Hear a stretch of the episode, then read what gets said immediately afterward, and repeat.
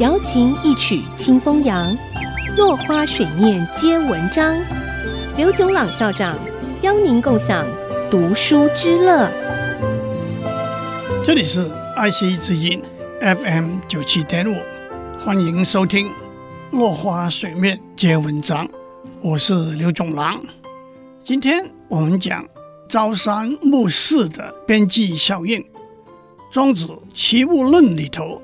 朝四暮三的故事记载，宋国有一个很喜欢猴子的人，在家里养了一大群猴子，甚至把家人的口粮节省下来，让猴子们吃饱。他懂得猴子们的心意，猴子们也懂得他的心意。不久，因为粮食缺乏，他非得限制猴子们的饲料分量。却又担心猴子们不开心，他先对猴子们说：“早上给三颗上食，晚上给四颗，可以吗？”猴子们气得跳起来了。他马上改口说：“那么早上四颗，晚上三颗。”猴子们高兴得不得了。朝四暮三，原来的意义是事情实质没有改变。只是用不同的表达方式来诓骗别人。然而，朝四暮三的故事其实可以用边际效应来解释。首先，猴子们吃的膳食有两种，一种是早上吃的膳食，一种是晚上吃的膳食。一口气吃七颗早上膳食的边际效应，分别是四十、三十。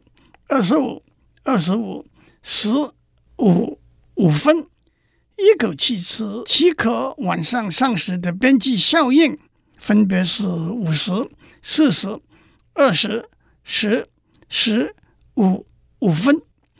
在一整天的膳食总数为七颗的前提之下，经计算可知，朝三暮四的总效应是两百一十五分。朝四暮三的总效应是两百三十分，朝四暮三的总效应确实比朝三暮四来得好。我们同时也发现，朝五暮二的总效应是两百二十分，比朝三暮四要好。朝六暮一、朝一暮六和朝三暮二的总效应都是一百八十五分。同样是分配。我们每天有二十四小时，要把这二十四小时分配在睡眠、工作、学习、运动和与家人朋友共处这五个项目上面。这些项目的效应可以用一个健康、快乐、成功的效应来量度。每一小时或每一分钟花在每一个项目的边际效应是不同的。粗略来说，大致都是递减，例如刚上床睡觉的时候又香又甜，可是睡够了，边际效应就逐渐趋向于零。刚刚工作时的边际效应很高，但是工作过了头，边际效应反而变成负的。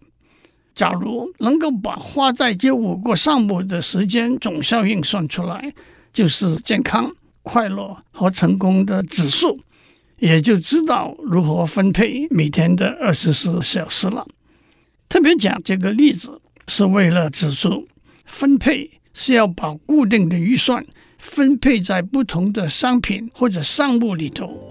最简单的例子是只有两个不同的商品或者项目，但是这个观念和方法可以推广到两个以上不同的商品或者项目。今天先讲到这里，下次我们继续讲分配方案的改进。